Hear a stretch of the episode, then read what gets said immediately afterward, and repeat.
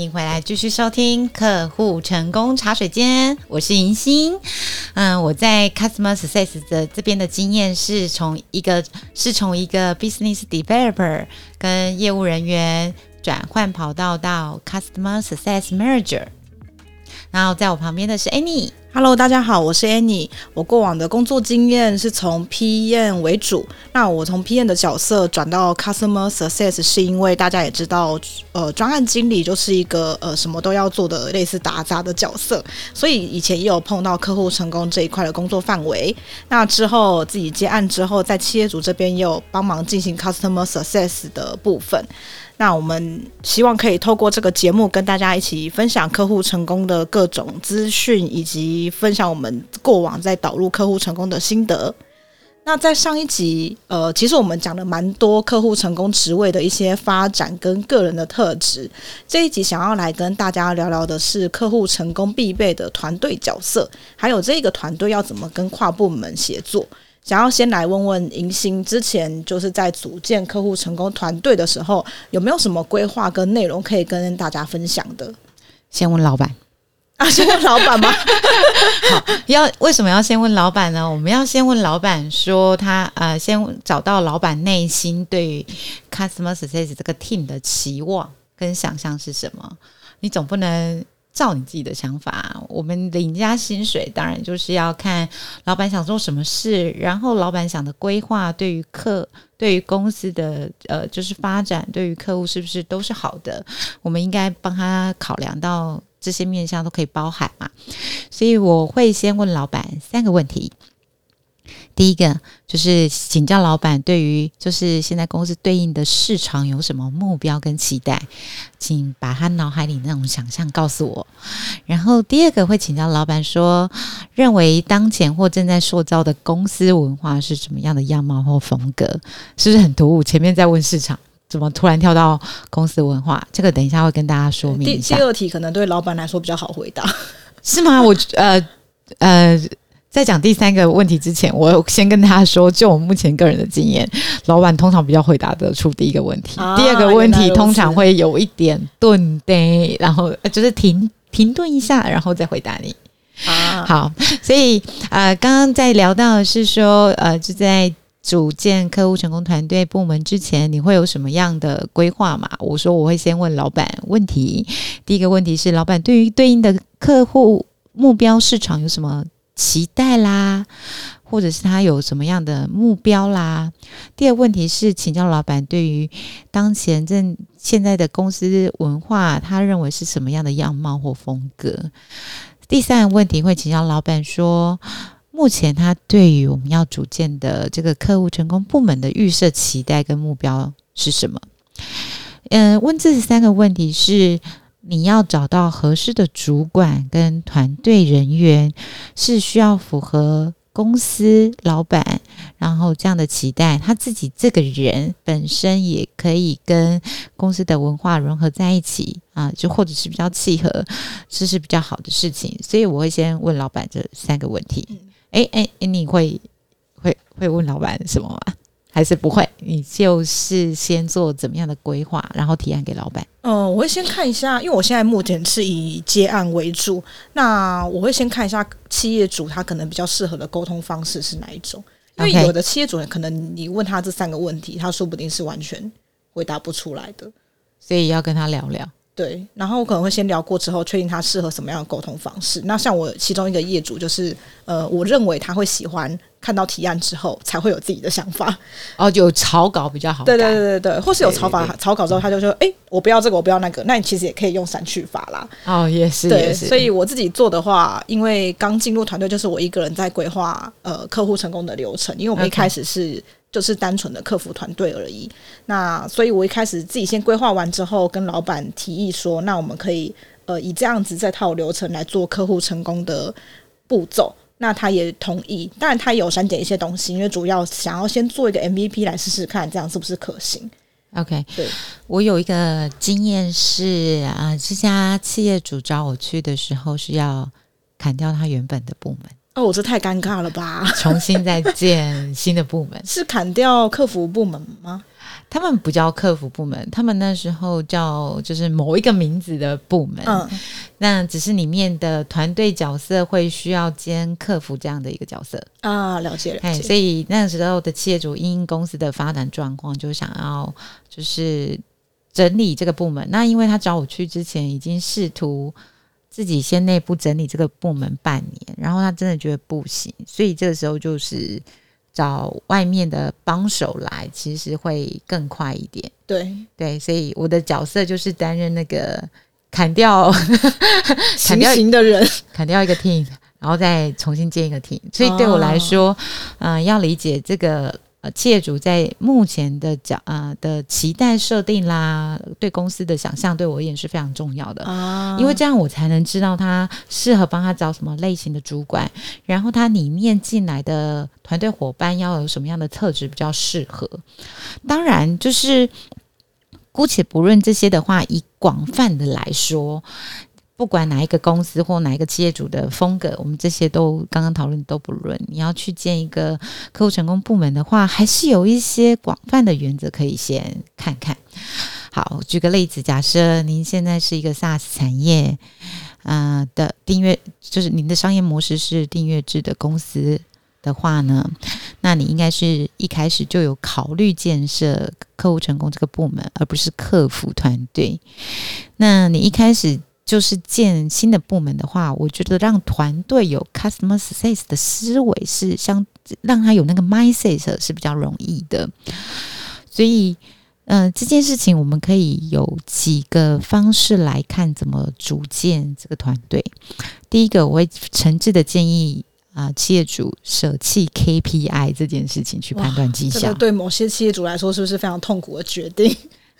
好，我想应该是因为至少 KPI 来呃看东西是比较快嘛，它数它有一个直接数据化来衡量你的你做的事情，但必须说这还会看配合公司的阶段。假设这家公司它正在走从零到一的阶段，客户数目还没有确定之前，你 Customer Success 你定 KPI 要定什么？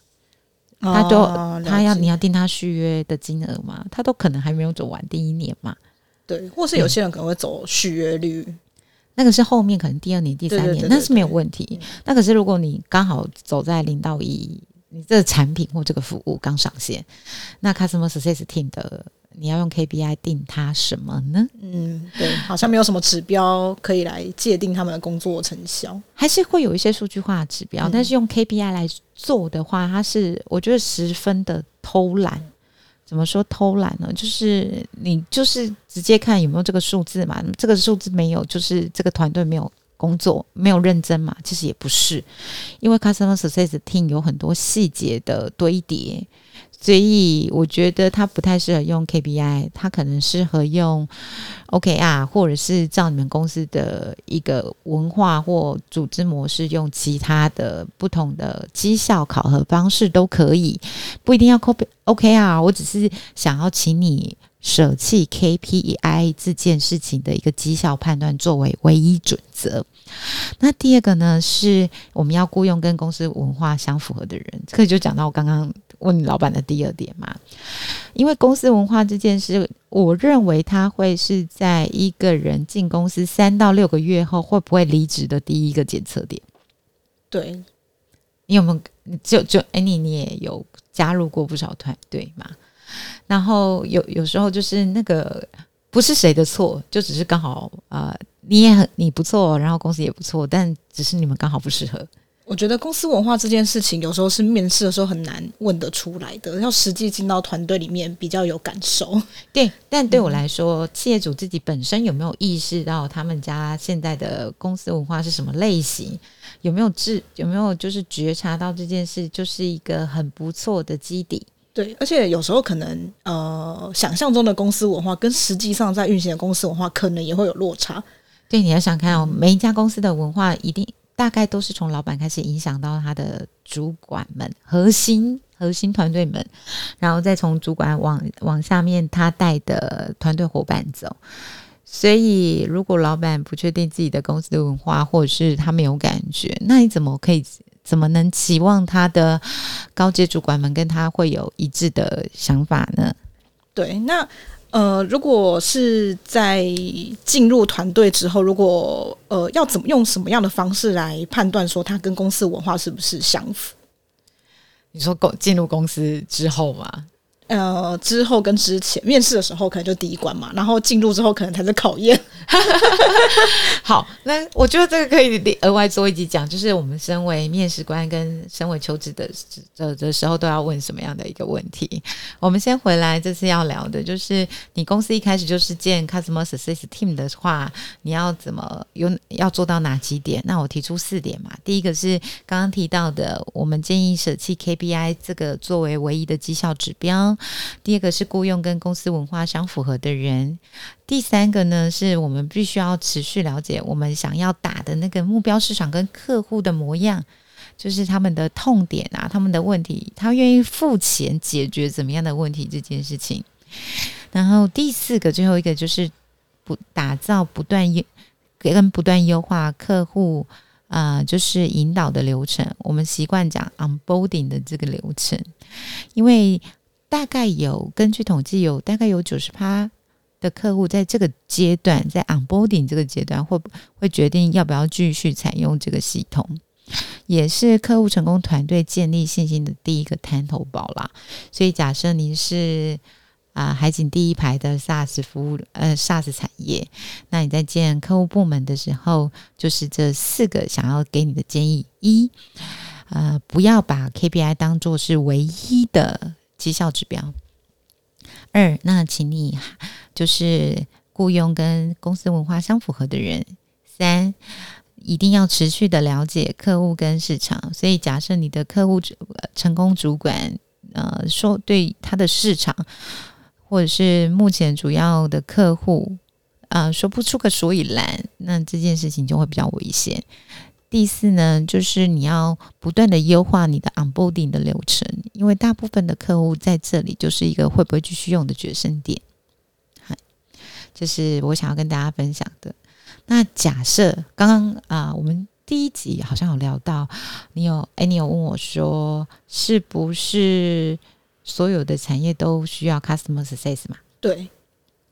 那我那时候讲到说，我认为可能他已经原本既有客服部门的，他想要转型变成客户成功团队的话，也有这样的一个一个一个情境。那假设是这样的情境的话呢，我我我自己也有四个步骤的建议。第一个是要看的是这个带领的主管的思维跟心态很重要。啊、呃，客服主管跟客户成功主管，我认为他们有极大的不同。嗯、呃，那个思维会取决于他有没有主动的去洞察这个市场或客户需求的一个能力。也是我们第一集提到说主动性跟被动性的差别嘛？对对对，这是。那再细节一点，以大家常讲的工作技能来讲，就是这个主管他可能数据分析观察的能力很重要。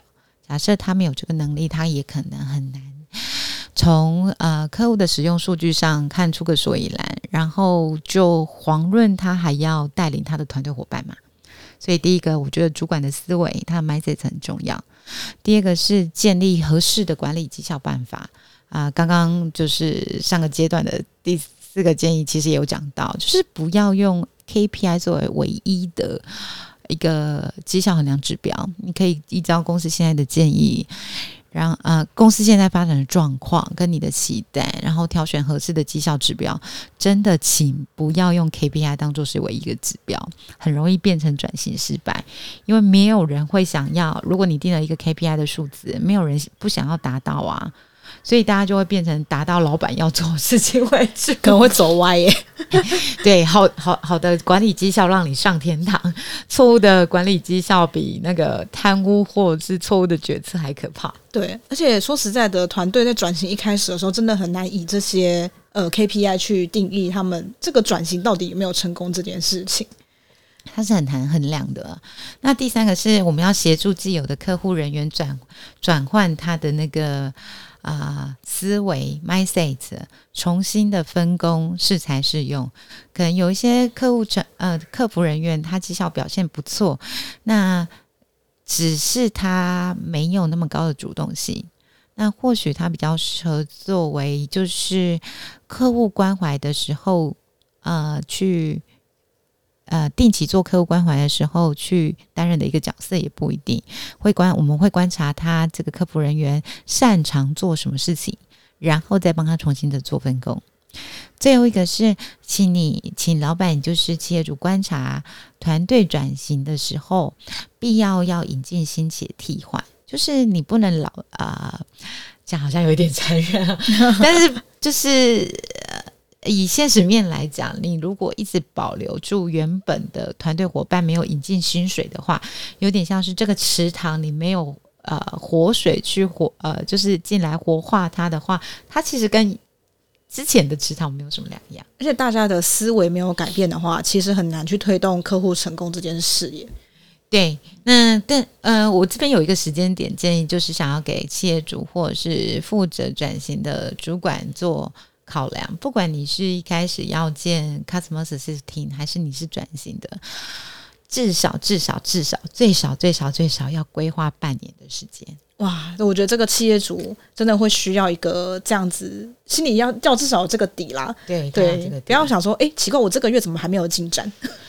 他不可能这个月弄，然后你可能两个月之后人找齐了，然后你期望他第四个月就啪，或第三个月就啪啊，就有什么绩效？我觉得这是蛮难的。Customer Success 不是一个十万火急的一个就可以马上做出来的一个东西，所以给大家做一个参考。我认为就是至少至少最少最少你要预留半年的时间来做这件事情。那刚刚迎新有帮我们分享说，像做 SaaS 产业有四个建议。如果是你本来就有呃客服转型成 Customer Success 部门的话，也有另外一个四个建议。那其实这中间都有很多可以再详细分享的地方。如果有特别想要听哪一个产业或是哪一个更细的项目的话，也可以在留言再跟我们呃敲碗敲碗。对，这样迎新可以再想想看，就是哦，大家哪一个主题想要听更细的，那我们可以再来准备一下。然后我分享的是，就之前在在不同公司啊、建置 Customer Success Team 的一些经验嘛。那 Annie 是从 PM 转型到客户成功的时候，一进去这个 team 只有你自己是一个人，你就是那一条龙。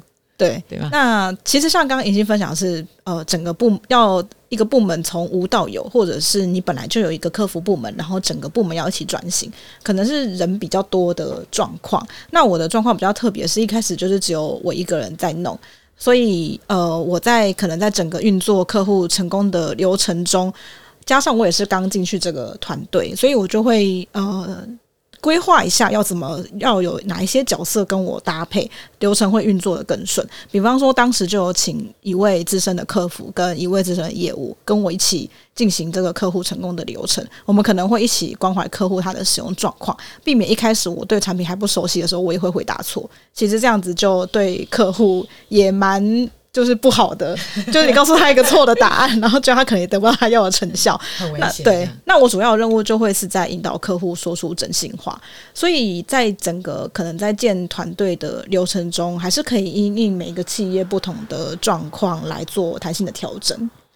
对，还有还有另外一个要调整，就是啊、呃，老板以老板的角度会去算的是我们每一个服务或每一个 account。每一个账号数的收费，然后去算，嗯、呃，堆叠出它有多少的资源来可以做这件事情嘛？这也是一个算法啊，也是也是，对，所以呃，如果你要建 Customer Success Team 的话，还会考量到的是你现在手上的资源有多少，然后预测公司的成长到多少，所以有可能是呃，刚刚像刚刚 Annie 讲的，一开始。呃，这个 team 只有他一个人，他就是那一条龙，或者是啊、呃，公司资源够一点的话，他可能会有主管加一呃一位以上的伙伴，嗯、呃，团队伙伴来做这件事情。那那时候就有不同的分工这样子。然后，哎，你分享的是你是从业务，然后客户购买之后换你接手，对。那可当然也要搭配产品经理，因为客户有时候会问一些现有的功能没有的期待，没错，嗯，因为当时我很身兼产品经理啦，所以我 你我自己我自己就是那一位产品经理。你你其实是两条龙，对对对，我是两条龙，你是两条龙。好好，所以 Annie 分享的是从一条龙到两条龙，都是他的时候这样的一个经验。对，我好像自己跟自己协作了。哦，没有，你还有业务啊，业务也该不会是你吧？没有，业务不是我。哦，对，对所以你等等于还有业务 team 的合作嘛？嗯、好，那如果你是要嗯。跟业务呃，就是跟其他部门合作的话，嗯、呃，我我觉得这个可能下一集再再聊一下好了。就是你跨部呃，客户成功部门在跨部门协作的时候，其实是需要跨职能领导力这件事情的基础建设打底。可见 Annie 的能力很不错，我是这么觉得，可以一条龙、两条龙还跟别人协作这样子。可是我最后想要跟大家分享一下，那你呃呃。回复一下刚刚哎，你有讲的，就是我们怎么样挑人这件事情。人的特质其实是在面试的时候很难很难打底的，但是你可以在面试或者是找主管的时候啊、你可以参考看一看我是怎么样的一个经验来判断这这一位伙伴是不适合在客户成功团队，或者是有其他团有其他部门，他比较适合其他部门。第一个。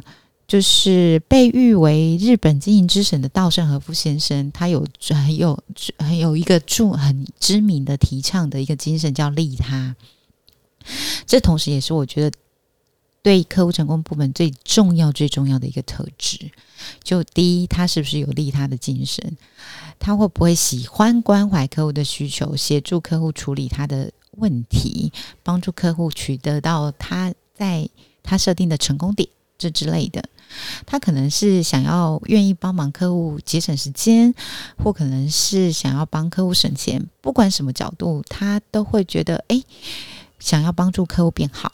那你先利他，就可以利自己。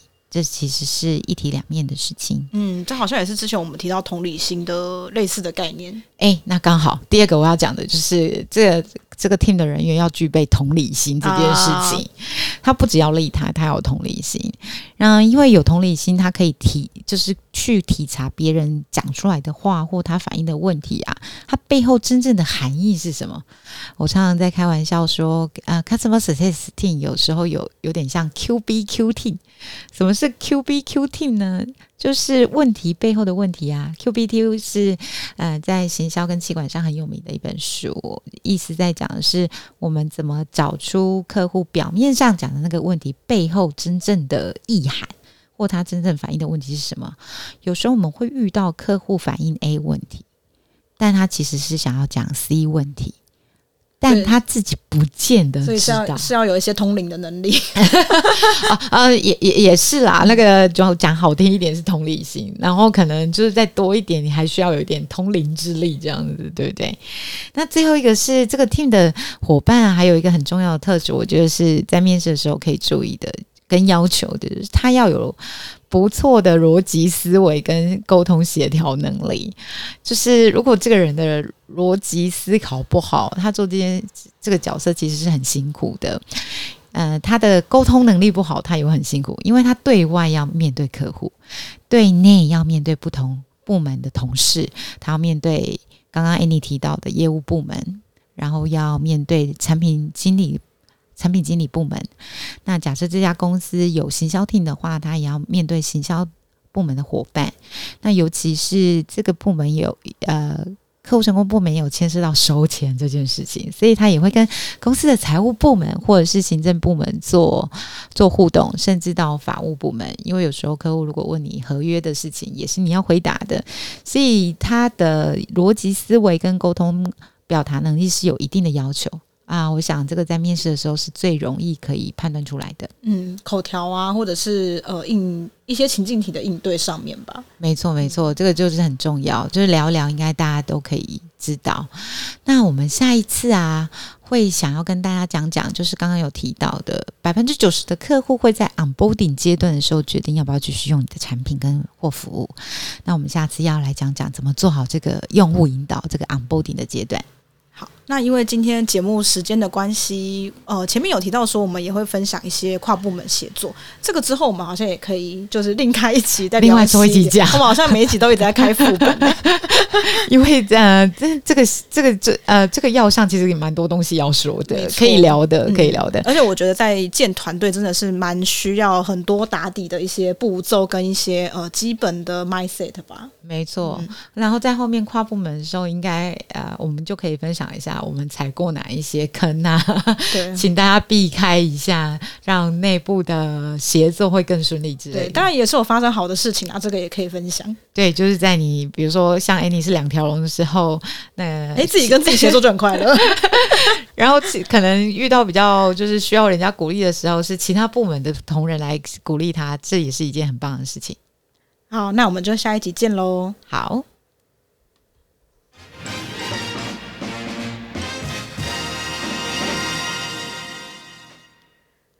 好，那每一集节目的最后，我们会有一个活动贴士小单元，我们会分享办活动的小秘诀。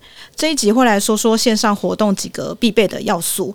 其实，在疫情期间，线上活动已经蛮盛行了，因为大家不方便到现场嘛，所以我们可能会有两种方式。第一种是，呃，现场还是有人，但是他同时会进行直播，让可能外县市的人也可以看得到。那第二种是，他真的就是纯线上，那他现场可能就没有观众，他就是直接用直播的方式。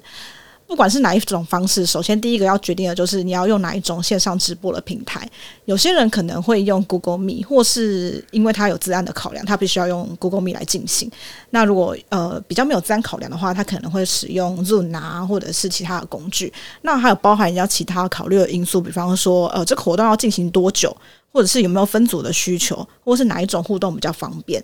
那我们都可以透过讯号再转译的方式，可能再把它投到呃 YouTube 啊，或者是在 FB 粉丝团上面再进行直播。那直播的方式的话，其实通常如果是比较大型的活动，我们会请专业的直播厂商协助。那如果其实你很常有一些呃带状活动的需求，比方说你是想要做课程讲座，他们是可能一天一个礼拜要做个三四次的话，那其实会比较建议你干脆购入一套自己的直播的设备。请专业的厂商推荐给你，呃，品质良好的设备也可以，或者是请他们呃，请帮忙教学，那让内部的人员可以做操作，就是看自己的需求来进行这件事情。那再来是活动之前也会告诉会众要怎么进入这个线上直播平台，要怎么使用。